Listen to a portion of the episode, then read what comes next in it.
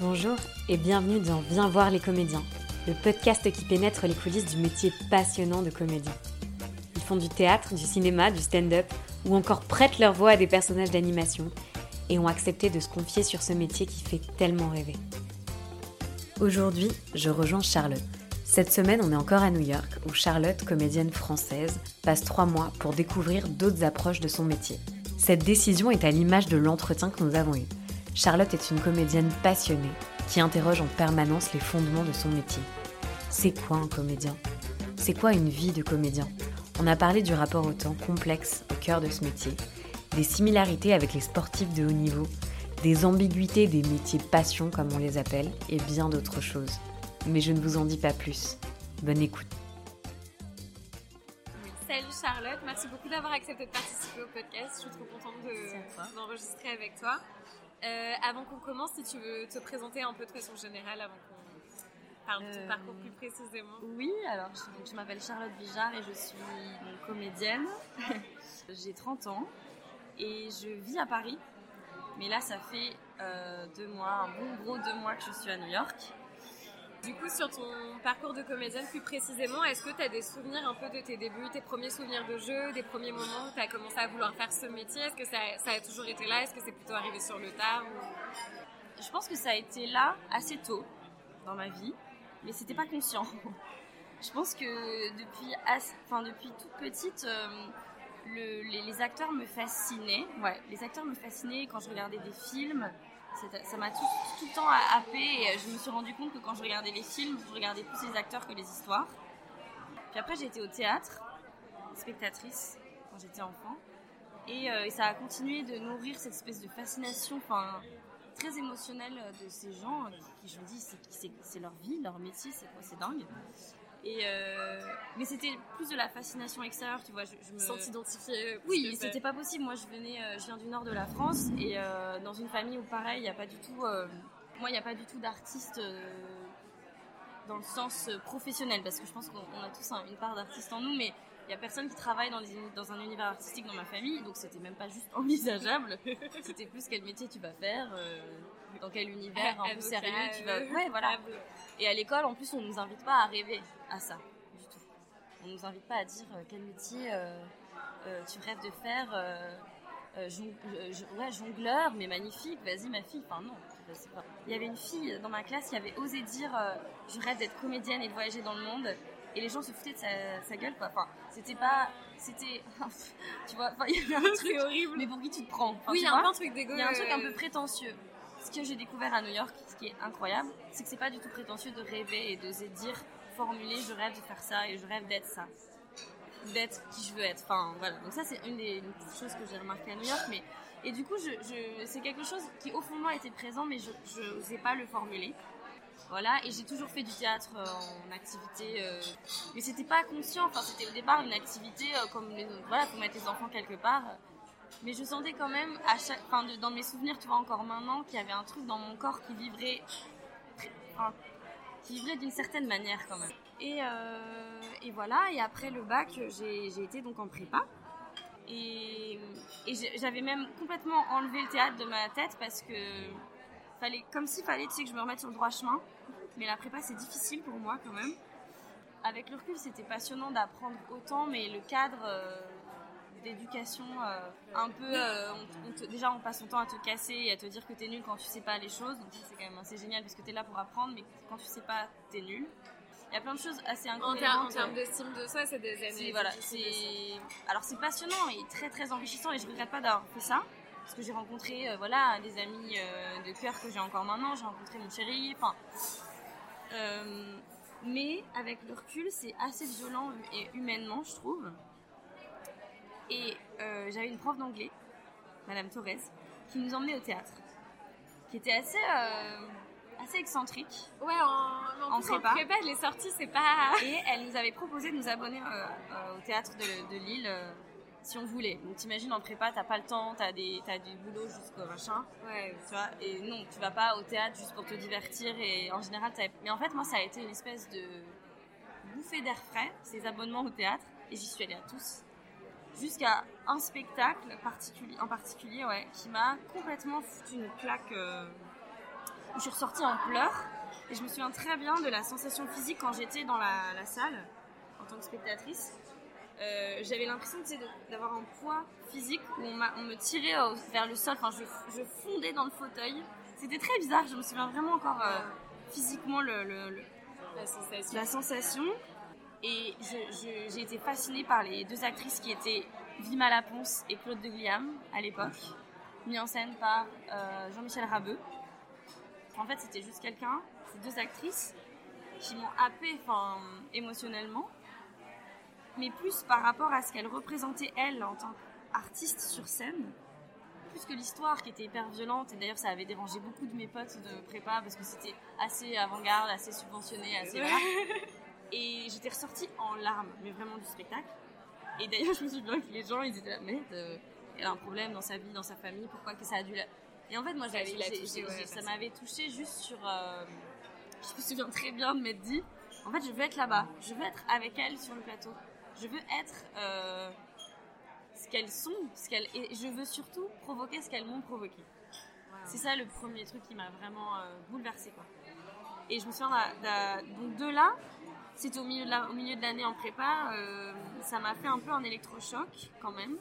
Je sais plus après comment ça s'est passé, mais petit à petit, je pense que j'ai juste fait remonter le théâtre euh, qui était présent depuis très longtemps en moi. Et euh, j'ai acheté un bouquin qui s'appelait Je serai comédien de Rosine Marga au Courtini oui, oui. à l'époque. Et petit à petit, je pense que j'ai formulé ce, ce désir-là. J'ai rencontré un ami de la famille qui aide beaucoup les gens à, à trouver un peu leur, euh, leur voie professionnelle et tout.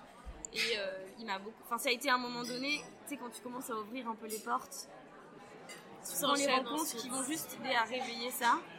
Et, et voilà, et en fait, pendant ma cagne, non, ça c'était peut-être en hippocagne. Et en, en- pendant ma cagne, donc la deuxième année, je me suis dit, ok, là c'est tellement dur la prépa que tu peux pas juste faire ça pour le kiff de, de te faire mal. tu vois Tu peux pas En juste être. Ah, J'avais vraiment moi l'image d'être face à un mur en prépa.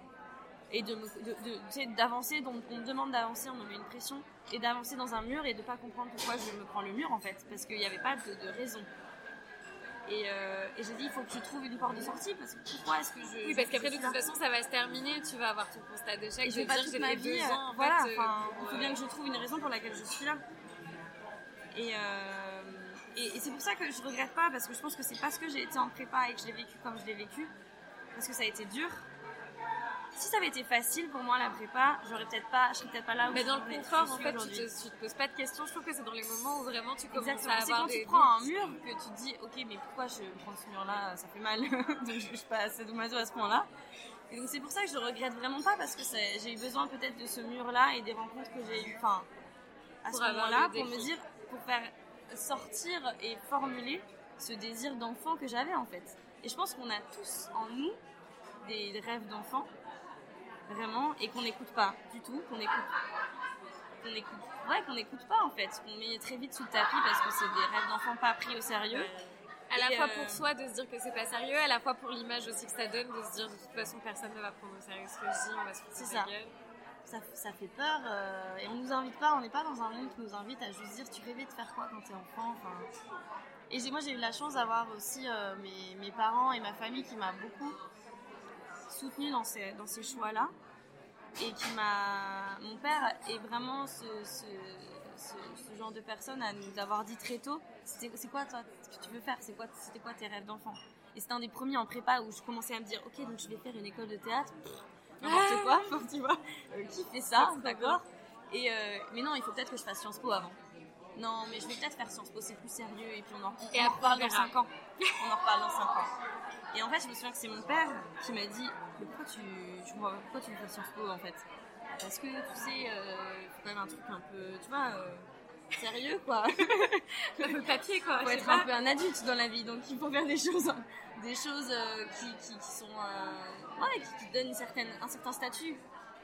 Et, et- et et bref, ça n'avait pas de sens. Et il me dit, bah pourquoi? Mais pourquoi? Enfin, vraiment, très premier degré, euh, je comprends pas, bah fais-le maintenant. C'est ouf, c'est c'est fou. en général les parents faire. l'inverse, tu vois. Ouais, c'est pour ça que j'ai eu beaucoup de chance de ça. Et j'avais envie de dire, mais arrête, euh, tu comprends pas ce que je ressens au fond de moi. Mais non, je vais pas faire ça. Je vais pas faire ça. Et en fait, bah pourquoi pas? Donc là, je me suis renseignée sur les écoles de théâtre qu'il y avait à Paris. Mais c'était un sacré saut quand même de oser sortir de cet univers très intellectuel, très poussé, très. Euh, je sais pas comment dire, mais tu connais aussi. Euh, oui, où les voies sont un peu tracées, tu sais où tu mets les pieds, on a un peu pré-pensé pour toi. De toute façon, les trajectoires, ça veut dire que t'as plus qu'à te dire, bah, je vais plutôt aller BL, soit tu vas aller à l'ENS, soit tu vas en école de commerce, soit éventuellement tu vas aller faire un C'est une espèce de quête du prestige tout le temps dans nos vies. Euh, que tu vas devenir un adulte euh, louable si tu. Enfin, tu, je sais pas, un truc un peu. Oui, de cocher tes cases de, cocher des cases de vie et tout. Et en fait, quand, es, quand tu, juste à un moment donné, te rends compte que ça, ça t'étouffe et que t'es pas bien. moi, j'ai peut-être eu la chance à ce moment-là que ça m'a. Je pleurais tout le temps et j'étais pas bien. Mais physiquement, c'était pas possible. Physiquement, c'était pas possible. Et puis parce que j'avais peut-être un truc au fond de moi qui qui criaient peut-être plus que d'autres. Donc, euh, et que j'ai pu avoir des gens qui m'ont qui m'ont aidé à l'écouter, ça, ce truc-là, cette, ces émotions-là. Mais et je, je, voilà, je me suis dit, puis en plus venant du nord de la France, euh, c'est un truc j'adore en parler avec certains amis parce qu'il y a quand même un un fossé, je trouve, entre les Parisiens et le reste, de, la de, la France.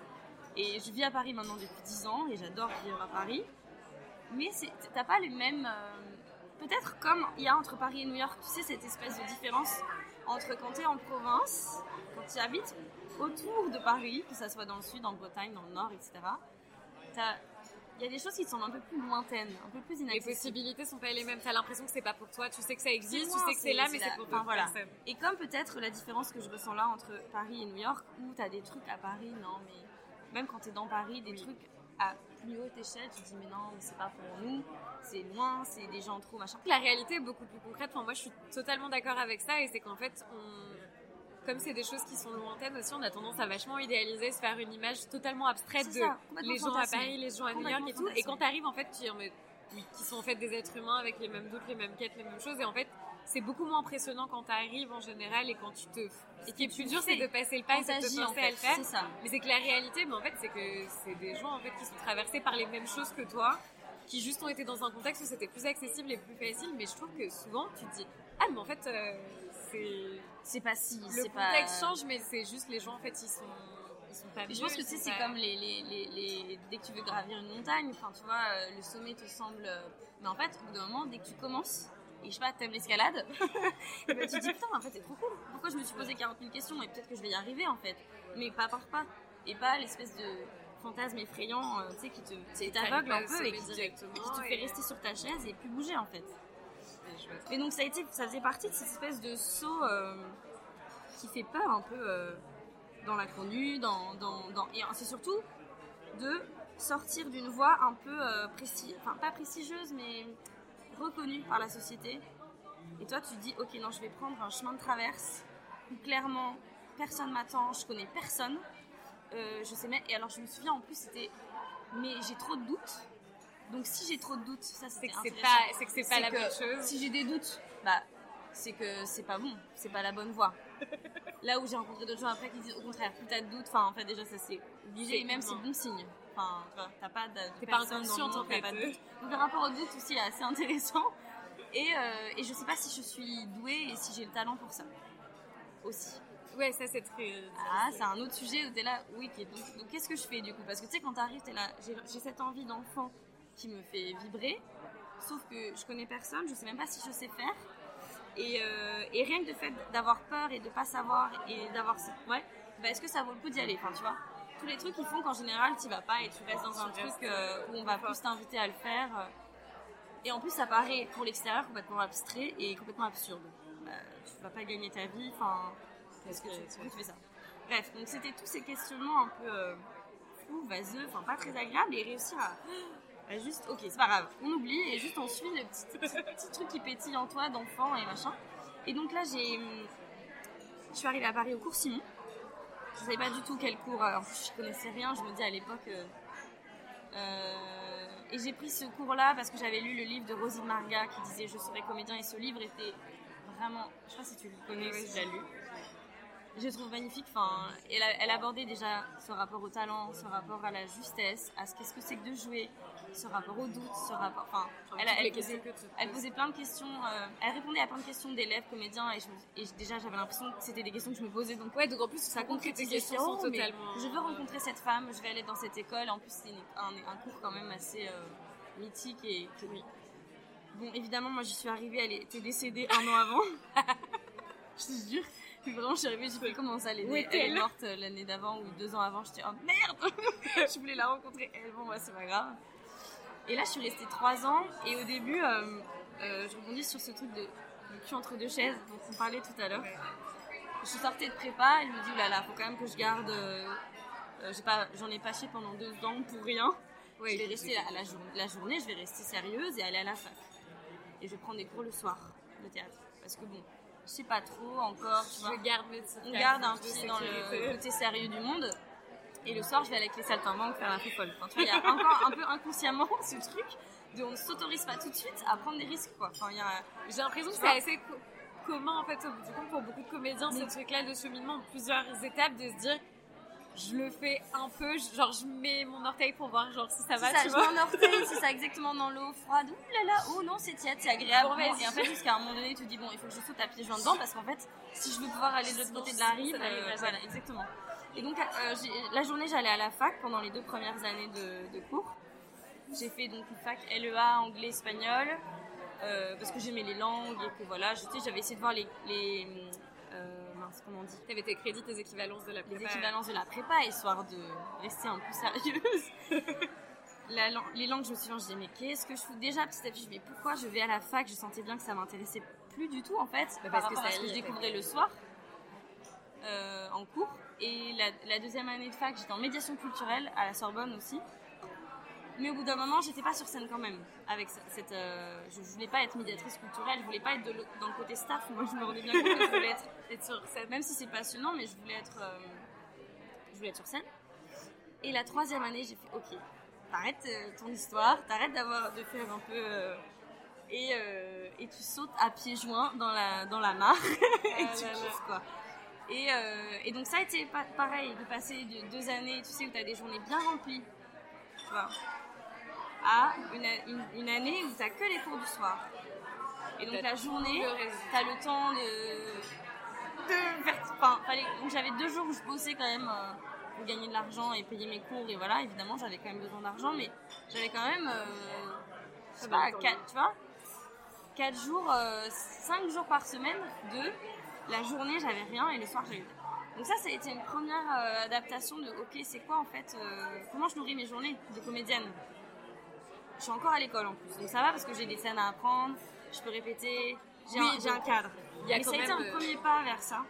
Et, je me suis rendu compte euh, que tant que j'avais pas les deux pieds dedans, bah, je me voilais la face en fait. Je vais être comédienne vraiment. Bah, je vais pas faire un autre métier à côté pour le moment. Donc, euh, Bah non, mais c'est hyper difficile parce qu'en plus, ce que tu disais là sur le fait d'avoir du temps, c'est qu'en fait, la, la notion de temps dans le, dans- quand t'es comédien, c'est ça, c'est que le temps libre, en fait, c'est pas du temps pour faire autre chose, c'est du temps où de toute façon, tu dois nourrir je trouve ça fascinant. J'ai beaucoup appris sur ça, sur le rapport au temps, et je trouve que c'est une des choses qu'on nous apprend pas et que j'adore échanger avec euh, des amis comédiens ou même euh, des amis euh, qui, ont, qui sont pas dans ce cadre, comme on dit métro, boulot, dodo, ou, enfin pas métro, voiture, boulot, dodo, mais en tout cas Vélo, tout en fait, dans ta vie, tu as des métiers où de 9h à 19h, ta, ta journée est remplie. Euh, et quand tu plus ça, que tu as des métiers où c'est à toi de remplir ta journée, tous les, tous les auto-entrepreneurs, c'est la même chose en fait.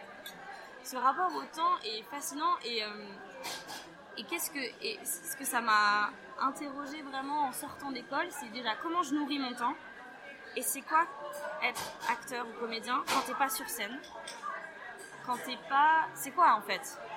Au quotidien. Et que, ouais, qu'est-ce pas, qui est quoi. utile Tu dois te poser la question de genre, est-ce que je vais dans le bon sens? Est-ce que ça me sert? Est-ce que tu as l'impression parfois de perdre ton temps? Et c'est ça qui est super dur, de dire, il n'y a pas de cadre préétabli, ça n'a pas été pensé pour moi, il n'y a pas un, un- une roadmap de genre, euh, le comédien, euh, comment occuper tes journées, c'est vraiment chacun qui crée son parcours. Et, Et ça, c'est c'est très hyper personnel, exactement. En plus, c'est chaque, chaque- chacun selon ce qu'il ressent, ce qu'il a envie. Euh, chacun, comment gérer son temps, le vide en fait? Comment gérer le vide? Et comment euh, comment garder la motivation, comment garder la passion. comment garder la flamme quand tu sors d'école. Et je me souviens, j'avais fait une, j'avais assisté à une masterclass et j'avais demandé, euh, c'est quoi pour vous le travail d'un comédien? C'est quoi travailler en fait? Parce que bon, euh, à part, merci, question. me dire apprendre un texte et le, Et le jouer. merci, ça, je- pour l'instant, je crois que Jusque là, ça va. Jusque là, ça va, mais c'est beaucoup plus vaste que ça.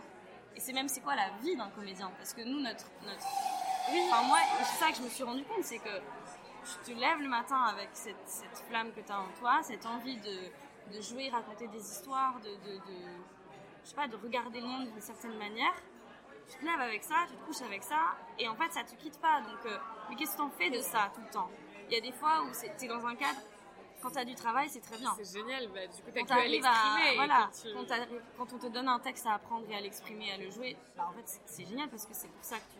Mais quand t'as pas ça, toute ton envie de, de, de, de- de- je sais pas, de perception du monde et de d'expression de tes émotions, est-ce que t'as Et en toi Qu'est-ce que ouais. t'en fais de tout ça? Tu vois? Et, et ça, je trouve ça passionnant et c'est une des choses qui rend ce métier très difficile aussi. Parce que qu'est-ce que tu fais de ça?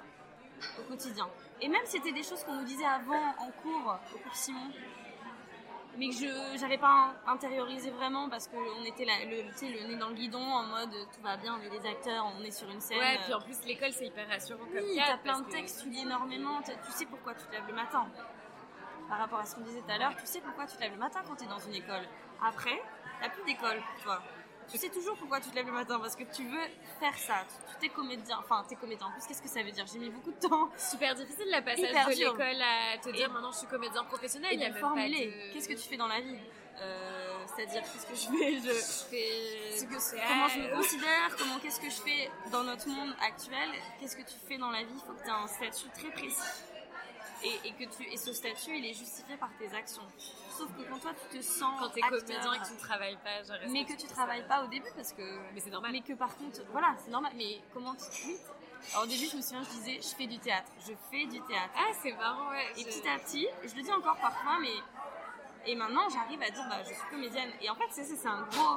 C'est un, un gap, enfin. bah, c'est une. Non, mais c'est vrai que psychologiquement, c'est super difficile. Et en plus, je trouve que l'air de rien, enfin, trois ans, c'est long, trois ans d'école, mais c'est court aussi dans le sens où, ben, en fait, tu prépares des scènes. Je trouve que la bascule est super difficile entre ce que tu fais à l'école et ce que tu fais dans la vraie vie, parce que souvent, les écoles, en plus, te préparent pas à la réalité de c'est quoi créer une compagnie, passer des auditions, Ouais. etc. Et en fait, quand ça s'arrête, d'un coup, t'es dans encore autre chose, mais sans avoir passé, euh, sans avoir passé en fait une épreuve qui te permettrait de te dire genre, ok, je sais ce qui m'attend, c'est-à-dire que tu finis, t'es formé, tu peux jouer, mais toute la réalité concrète, tu ne l'as pas forcément Exactement. intégrée. Et du coup, tu te dis, bah, il me manque là, il y a un. Et il y a aussi ce rapport à la. Est-ce que je suis prêt? Est-ce que je suis. Est-ce que je me sens légitime à dire je suis comédien? Alors que c'est une chose aussi qu'on on apprend, c'est qu'on n'est jamais totalement fini en fait. enfin, tu vois, on Bah apprend oui, tout le temps. t'apprends en permanence. On apprend tout le temps euh, à... Et il y a encore des jours où tu dis, putain, en fait, je sais pas ce que c'est que de jouer. Et même plus t'avances, enfin, qu'est-ce que c'est tellement abstrait. En général, plus vague. t'apprends, plus tu te rends compte de tout ce que tu sais Et pas donc, faire. Donc voilà, et donc oser dire, je suis comédien, enfin...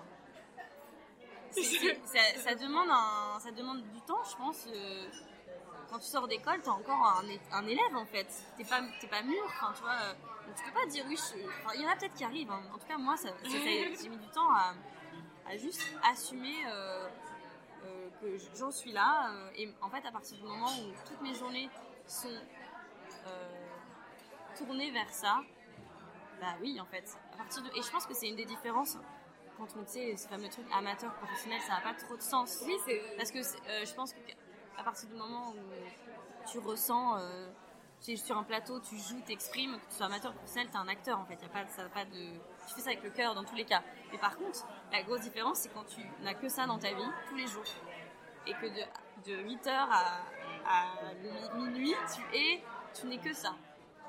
Et c'est pour ça que c'est intéressant aussi sur le rapport entre quand t'es entre entre deux et que tu commences à te poser la question, c'est qu'en fait aussi tu peux pas l'être totalement à partir du moment où c'est un à côté et que tu te dis si t'attends en fait d'avoir la d'être rassuré, d'avoir une validation etc pour te dire ça y est c'est bon, ça n'arrivera jamais parce qu'au bout du compte il faut que ça vienne de toi à un moment de te dire Ouais. j'accepte totalement ça, je l'assume et je, et je fais mon métier. et- Et de se dire aussi, euh, en sortant du cours Simon, j'étais un peu frustrée parce que, euh, Au début, tu sais, quand je suis arrivée au cours Simon, j'étais émerveillée. Vraiment, euh, j'avais l'impression d'enfin embrasser ce truc de- d'enfant, tu vois. En fait, au bout d'un moment, c'est très bien, mais quand t'apprends, bah, Ça commence à être. tu commences à perdre un peu la naïveté de l'enfant que t'es et te dire, ok, donc j'ai envie d'apprendre. Tu, tu, tu bouffes, tu bouffes, tu bouffes du théâtre.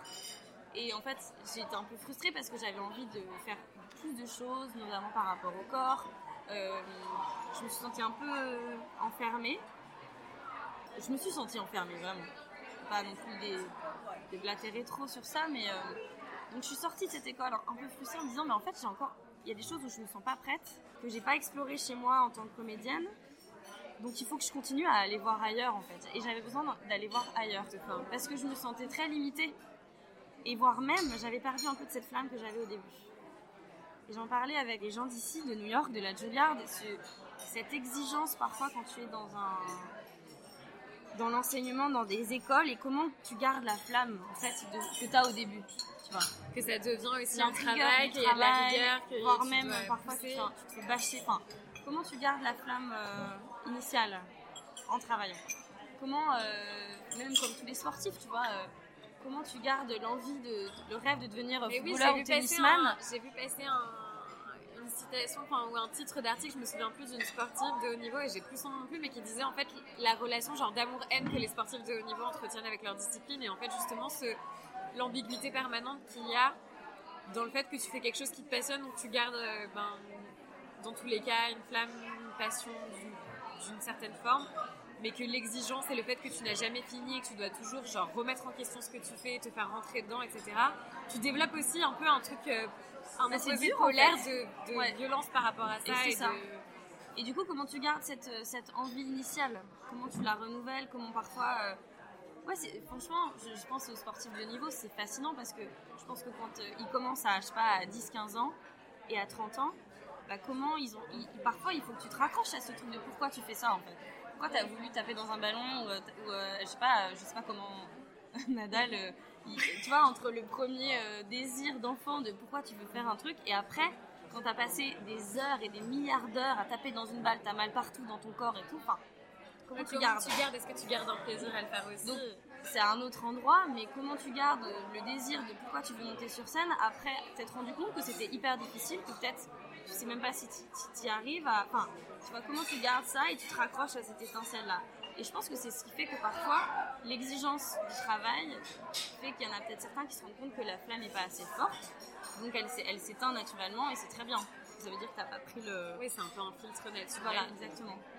Mais. Euh... Je sais plus pourquoi je disais ça? Non, de dire qu'en sortant de l'école, du coup, tu avais besoin de Voilà, pardon. d'autres Merci. Non, non, t'inquiète. Euh, euh, oui, parce que du coup, cette, cette frustration, et encore une fois, je me dis, c'est génial parce que tout ce qui arrive, Rien n'arrive par hasard. Ou en tout cas, euh, si on choisit de le regarder avec un, tu vois, au laser, de dire pourquoi ça arrive là, plutôt que de se plaindre et de se flageoler en mode ça, va pas. Que ce soit pour la prépa, c'était dur, ok, mais en même temps, ça m'a permis de formuler que je rêvais de faire ça depuis que je suis toute petite. Je l'ai fait.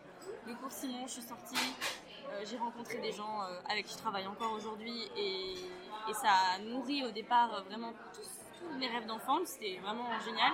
Et au bout d'un moment, ça m'a frustrée et j'en suis sortie un peu, un peu cassée et tout. Et en même temps, ça m'a du coup déplacée à un endroit de qu'est-ce que j'ai envie Qu'est-ce que j'ai envie d'apprendre? Qu'est-ce qui me manque? Et pourquoi je suis frustrée? Et la frustration, elle est bonne à plein d'endroits.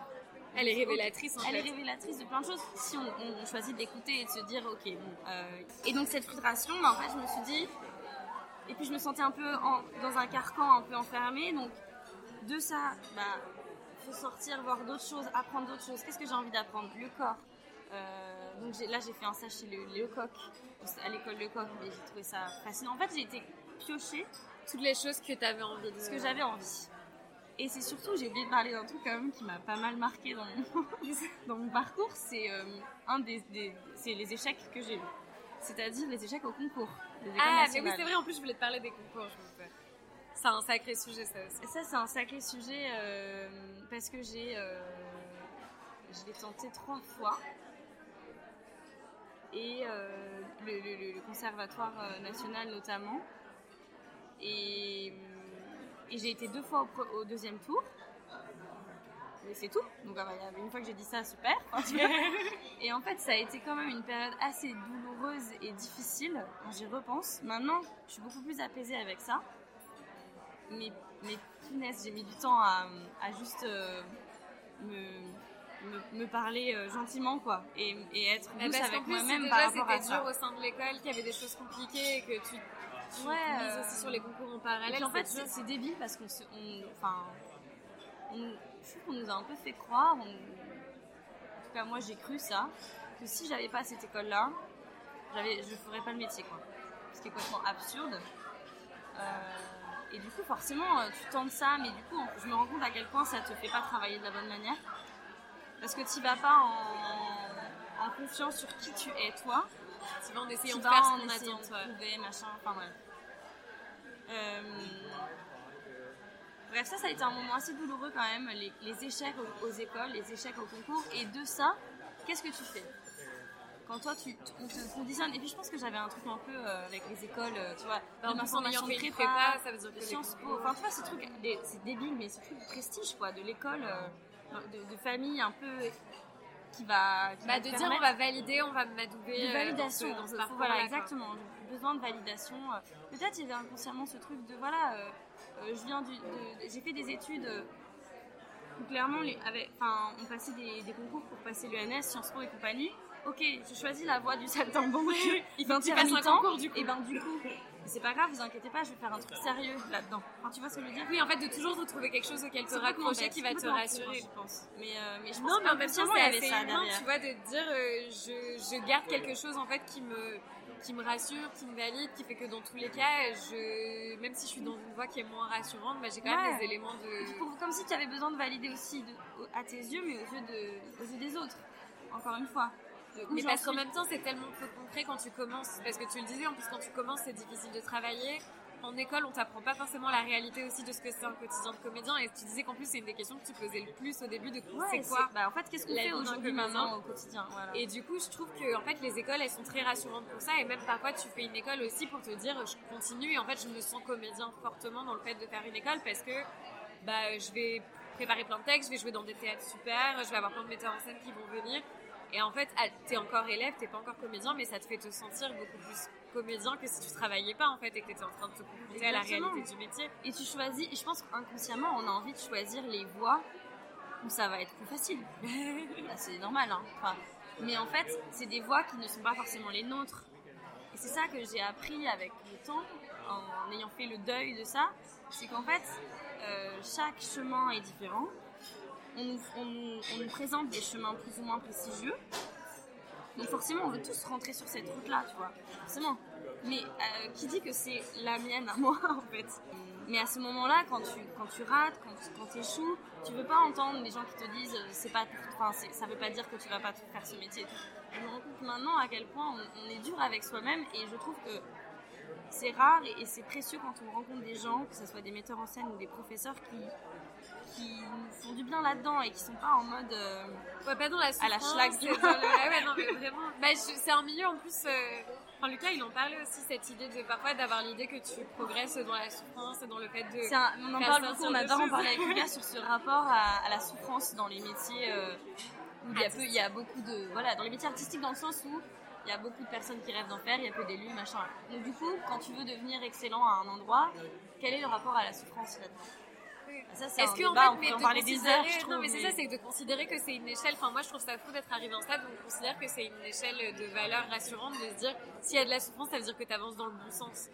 Et ça peut être le cas, mais c'est grave en fait d'être arrivé à cette échelle de mesure-là en se disant, ben, c'est bien, ça veut dire que tu travailles, ça veut dire que tu te questionnes, ça veut dire que tu es en train de faire bouger des choses. Et parfois, c'est pas vrai, tu es juste en train de détruire la personne en face de toi. Exactement, et moi je reste persuadée, euh, en tout cas j'ai envie de croire à ça, et du coup je, rencontre des gens avec qui je, sens qu'on partage le même point de vue qui est qu'aujourd'hui, euh, si tu veux faire un métier artistique, et ben en fait fais-le en étant doux avec toi-même, exigeant, exigeant, curieux, euh, généreux, euh, mais doux en fait, et c'est quelque chose que j'ai ressenti ici beaucoup à New York, c'est dans l'enseignement, la différence qu'il y a ici par rapport à la France. Encore une fois, on peut dire euh, il y a du bien et du mauvais partout, des deux côtés, mais un des premiers cours que j'ai fait ici, parce que quand je suis arrivée ici à New York, j'ai voulu aller voir un peu c'est quoi euh, l'acting à l'américaine, comment, comment ça se passe, comment ils pensent, comment ils échangent, comment ils parlent, comment ils jouent, comment, enfin c'est quoi leur vision sur le monde artistique quoi? Et il y a un des profs qui, a, qui nous a dit Be the best version of yourself. J'étais là, oh, mais c'est vachement bien cette phrase. Et je te jure que cette phrase, je l'ai en tête. Dès que en ce moment je vais pas bien, je me dis ok. Euh, dès que j'ai des coups de mou, et j'espère garder ça très fort en moi en rentrant à Paris, en fait, sois la meilleure version de toi-même, maintenant. Et oui, qu'en fait, c'est toi l'étalon aussi, c'est par rapport à toi et, pas par rapport aux autres. Sois doux avec toi, écoute-toi, et sois tout ce que tu peux être de mieux maintenant. Mais c'est ok en fait, tu vois. Ne cherche pas tout le temps à, à voir tout ce que tu n'as pas, ou tout ce que tu fais mal, ou tout ce que tu n'es pas bien en toi, et juste continue d'avancer en, te, en, tu vois, en étant ok. Mais surtout que c'est intéressant de se dire que les questions tu te les poses aussi par rapport à toi et à ce que tu peux faire dans le sens où c'est un métier où c'est très difficile de pas se comparer et je trouve que c'est un sujet qui revient aussi. Et ben c'est ça en fait. Quand tu quand, euh, quand tu te rends compte qu'il y a plein de gens autour de toi qui veulent faire la même chose, le même métier, sauf qu'il y en a, enfin, et qu'il y a ouais il y a beaucoup de compétition aussi, mais en fait euh, tu peux choisir avec qui tu vas travailler, avec qui tu veux échanger de manière saine, bienveillante, et tu peux juste vouloir toujours te développer, mais en étant exigeant et doux. Quoi. Enfin, c'est vraiment le, le, cet équilibre est possible. Et, euh, et, je, et plus j'avance, et moins je crois à cette espèce de, de souffrance malsaine pour, euh, pour, devenir un génie. Quoi. Mais c'est marrant parce que j'ai l'impression que c'est assez générationnel aussi, dans le sens où c'est oui, un peu une espèce de dynamique qui mais c'est très fort dans les métiers artistiques parce que c'est vrai que c'est des métiers où il y a ce truc. Enfin, moi, je me souviens euh, d'avoir eu des cours où le prof, euh, cours de théâtre, où le prof, il fait pleurer euh, une élève sur la scène et qui dit Ah non, mais pourquoi t'as honte? Nous, on n'a pas honte, il faut que tu nous montres et tout quitter. Et j'étais genre, mais en fait, ça s'appelle, enfin, c'est du sadisme. Genre, c'est vraiment du sadisme parce qu'il n'y a rien d'artistique dans ce qui est en train de se passer. Il est en train de faire juste bah, du mal en fait à une élève qui a 19 ans. Et en fait, et je pense qu'il y avait un peu une image de ce que doit être un prof de théâtre, ce que doit être un prof d'art, de euh, choquer, secouer, etc. Et, voilà, et c'est surtout qu'en plus, euh, il y a l'image du prof et que du coup l'acceptation de l'élève en face.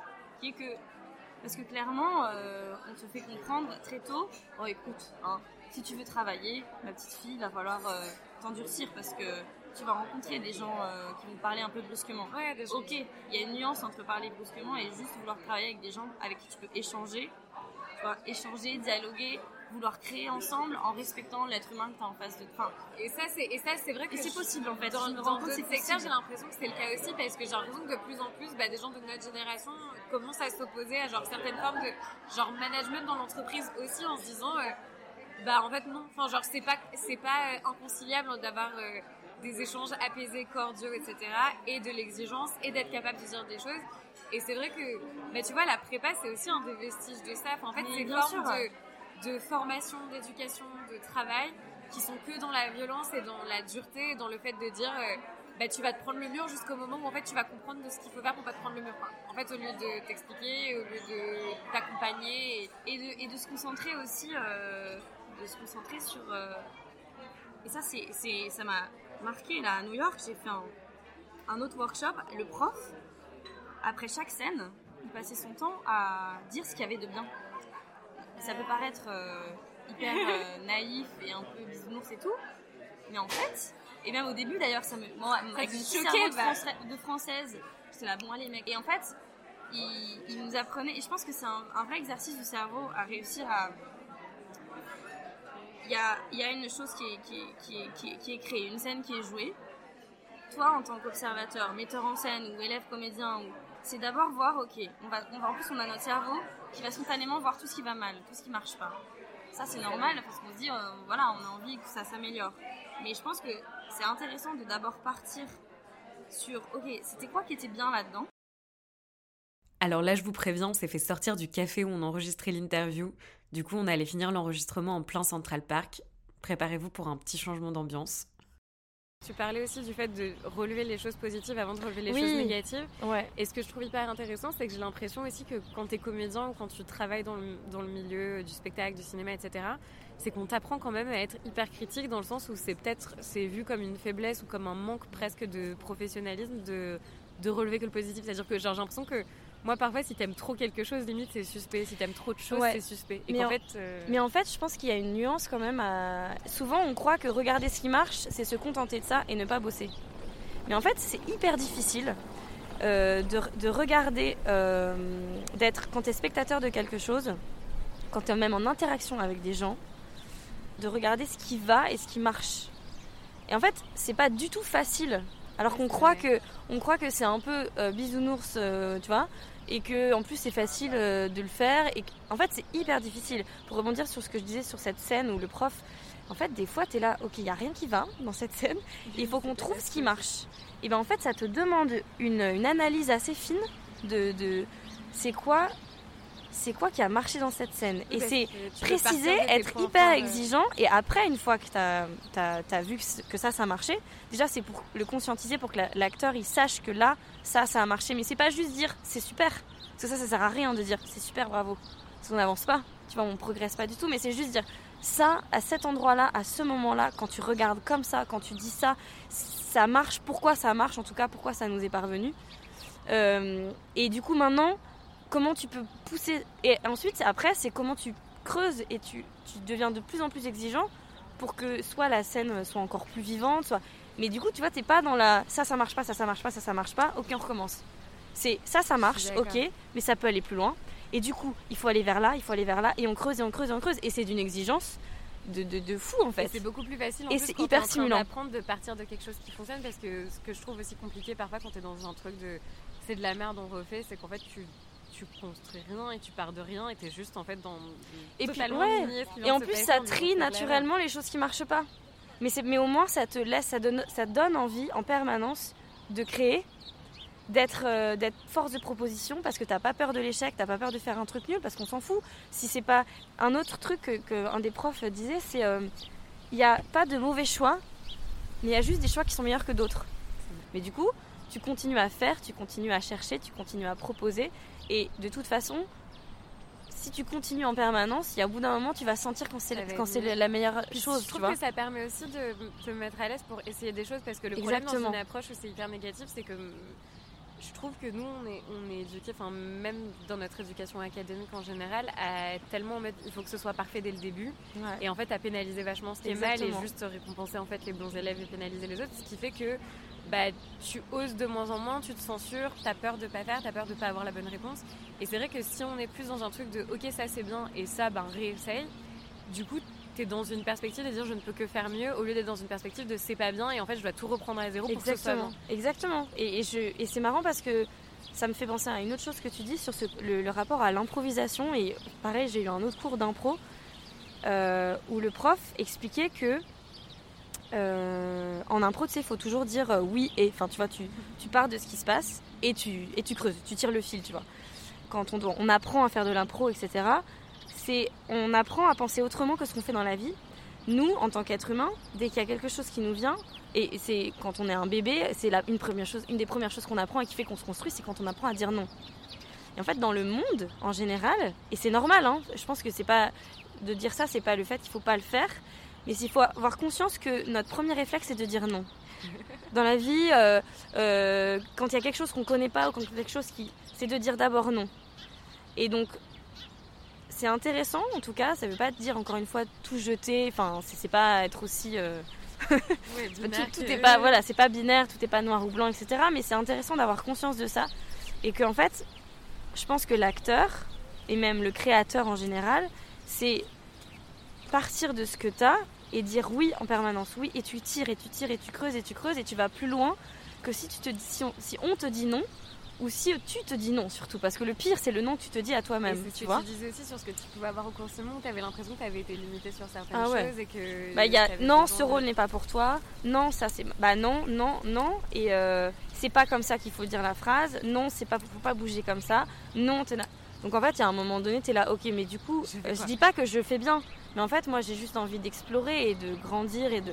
Donc, et je me rends compte euh, que après avoir rencontré d'autres gens, d'autres metteurs en scène, c'est tellement génial et stimulant et, et source de création beaucoup plus grande que quand on te dit non, où on te pose des questions. On te, ok, oui, et qu'est-ce que tu penses de ça? Qu'est-ce que tu penses de ça?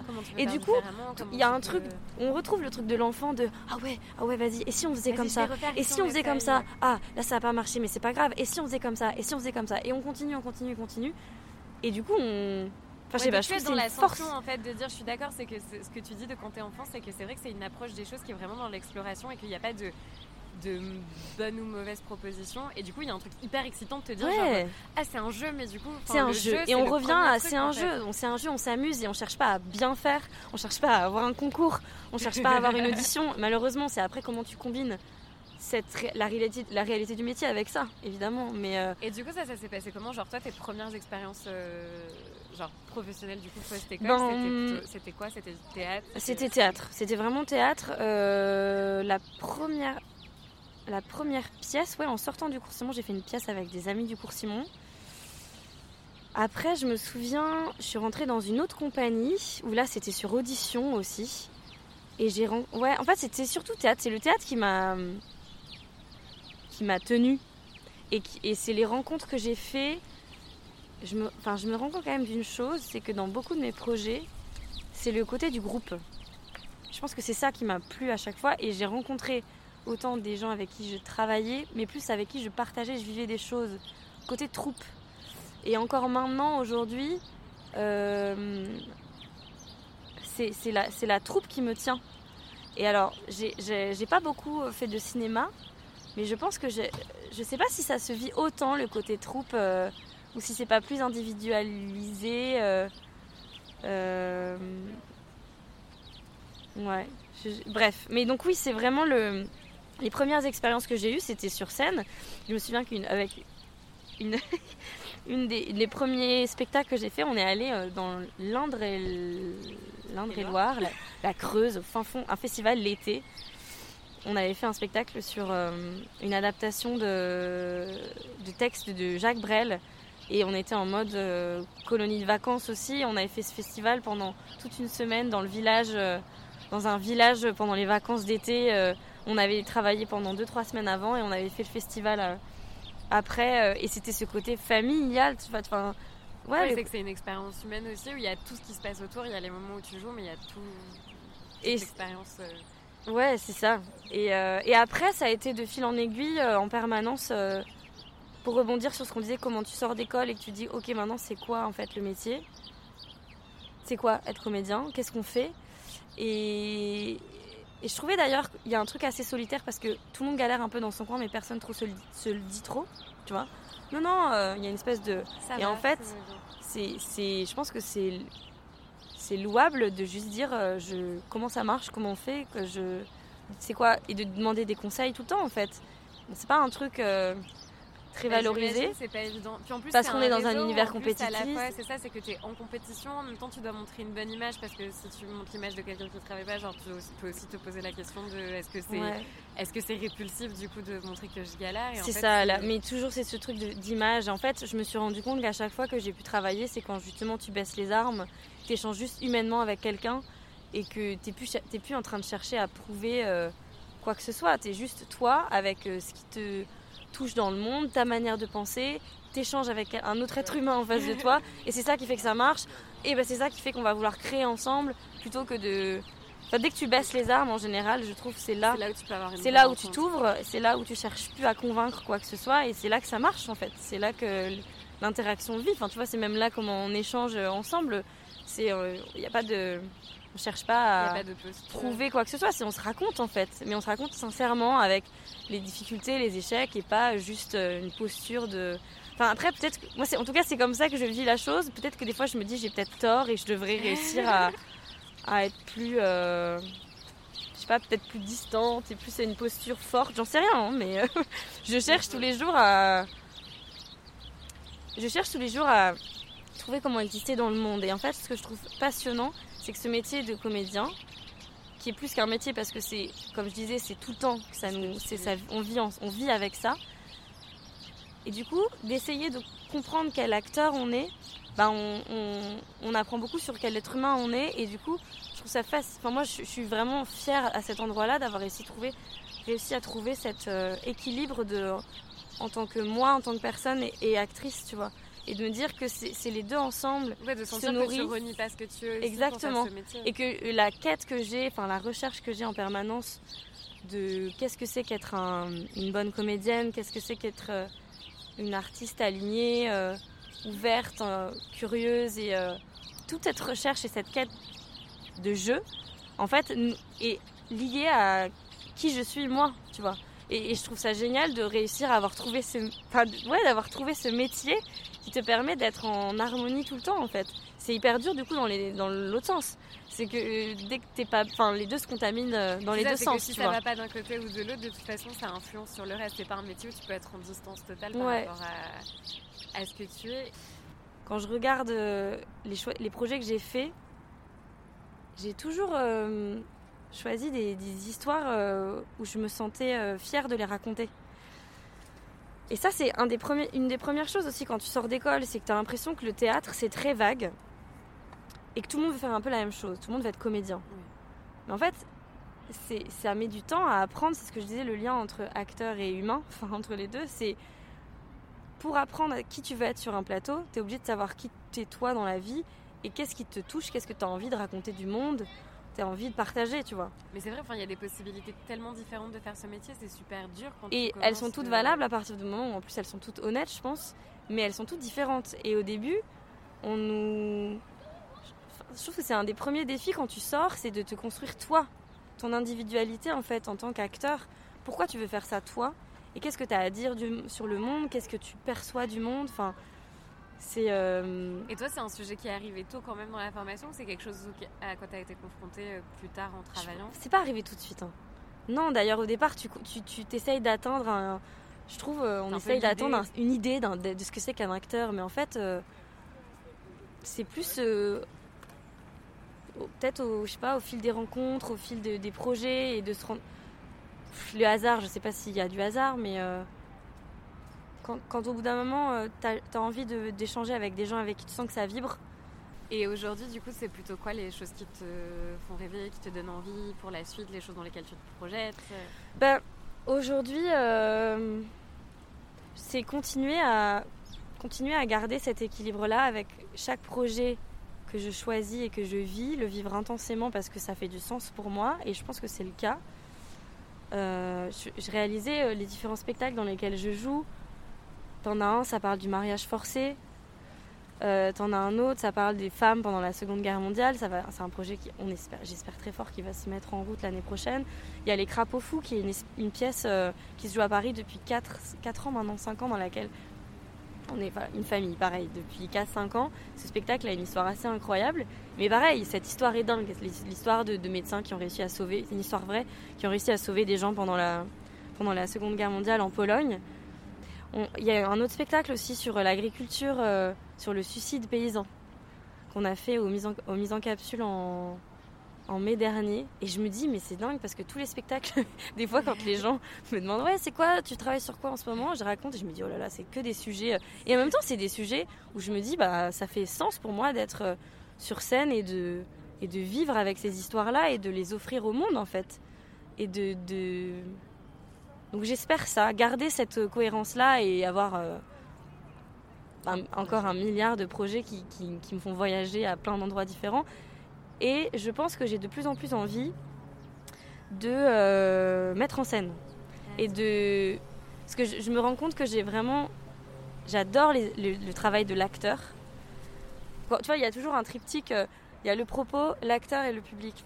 Je me rends compte à quel point ces trois ces trois pieds de tabouret sont très, euh, sont très importants dans ma vie, dans mes choix de ce que je fais au quotidien. quoi. De passer au texte, t'as le texte euh, Ouais. Trop bien. Bah du coup j'ai une petite question. Dis-moi. Est-ce qu'il y a un personnage que tu as déjà incarné ou que tu rêverais d'incarner au théâtre? Enfin un personnage qui t'a particulièrement marqué déjà incarné ou un personnage que tu rêves d'incarner que t'as pas eu encore l'occasion de jouer? Bah, franchement, le personnage que j'ai incarné, euh, cette femme d'agriculteur qui a donc, elle s'appelle Camille Borin. C'est une pièce euh, écrite par Rémi Couturier qui s'appelle Tout contre la Terre et il a adapté l'histoire de cette femme qui existe, qui vient de la Somme, du nord de la France, et qui a perdu son mari, elle avait 24 ans. Il s'est suicidé euh, et euh, elle, a, été une vraie porte-parole à un moment donné de cette, grosse problématique en France qui est le suicide de paysans.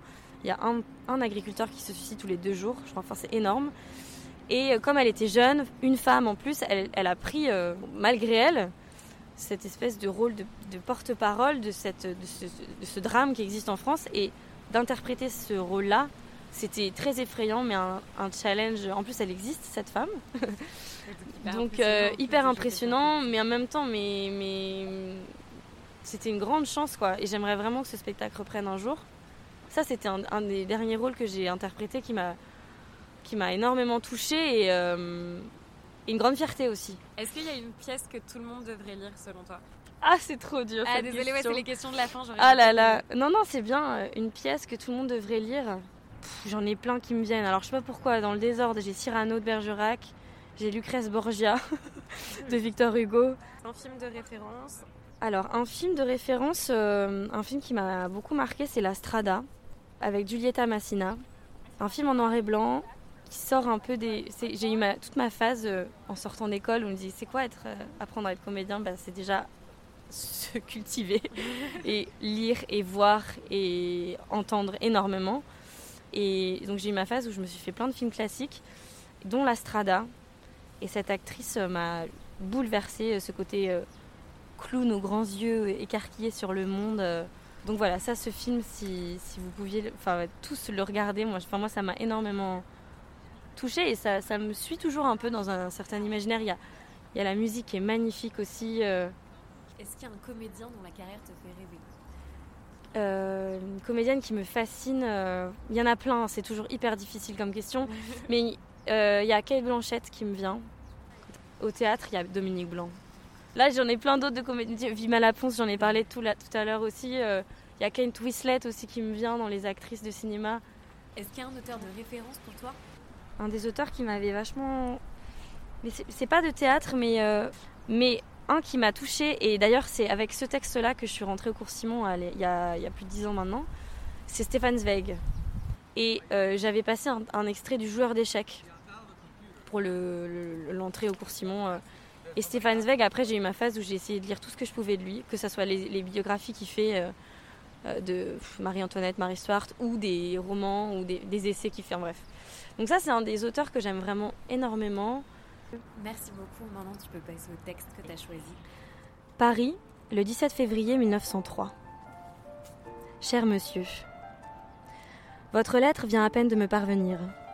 Je tiens à vous en remercier pour sa précieuse et large confiance. Je ne peux guère plus. Je n'entrerai pas dans la manière de vos vers, toute préoccupation critique m'étant étrangère. D'ailleurs, pour saisir une œuvre d'art, rien n'est moins pire que les mots de la critique. Ils n'aboutissent qu'à des malentendus plus ou moins heureux. Les choses ne sont pas toutes à prendre ou à dire comme on voudrait nous le faire croire. Presque tout ce qui arrive est inexprimable et s'accomplit dans une région que jamais parole n'a foulée. Et plus inexprimables que tout sont les œuvres d'art, ces êtres secrets dont la vie ne finit pas et que côtoie la nôtre qui passe. Ceci dit, je ne puis qu'ajouter que vos vers ne témoignent pas d'une manière à vous. Ils n'en contiennent pas moins des germes de personnalité, mais timides et encore recouverts. Vous demandez si vos vers sont bons. Vous me le demandez à moi. Vous l'avez déjà demandé à d'autres, vous les envoyez aux revues, vous les comparez à d'autres poèmes, et vous vous alarmez quand certaines rédactions écartent vos essais poétiques. Désormais, puisque vous m'avez permis de vous conseiller, je vous prie de renoncer à tout cela. Votre regard est tourné vers le dehors. C'est cela surtout que maintenant vous ne devez plus faire. Personne ne peut vous apporter conseil ou aide, personne. Il n'est qu'un seul chemin. Entrez en vous-même. Cherchez le besoin qui vous fait écrire. Examinez s'il pousse ses racines au plus profond de votre cœur. Confessez-vous à vous-même. Mourriez-vous s'il vous était défendu d'écrire? Ceci surtout, Demandez-vous à l'heure la plus silencieuse de votre nuit, suis-je vraiment contraint d'écrire? Creusez en vous-même vers la plus profonde réponse. Si cette réponse est affirmative, si vous pouvez faire front à une aussi grave question par un fort et simple je dois, Alors construisez votre vie selon cette nécessité.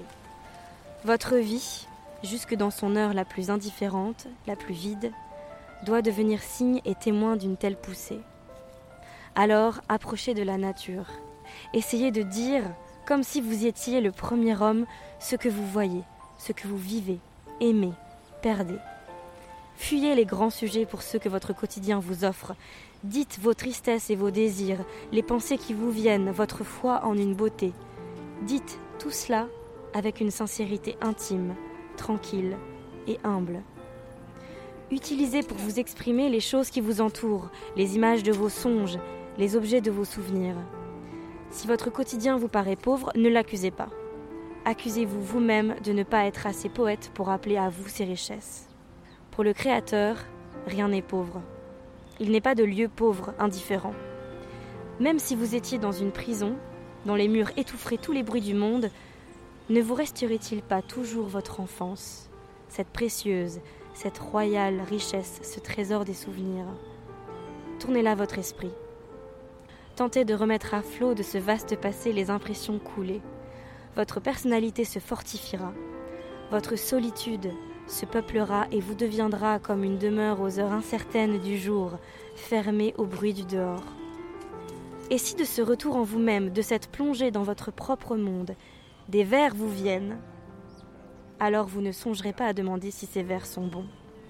Vous n'essaierez pas d'intéresser des revues à ces travaux, car vous en jouirez comme d'une possession naturelle, qui vous sera chère comme l'un de vos modes de vie et d'expression.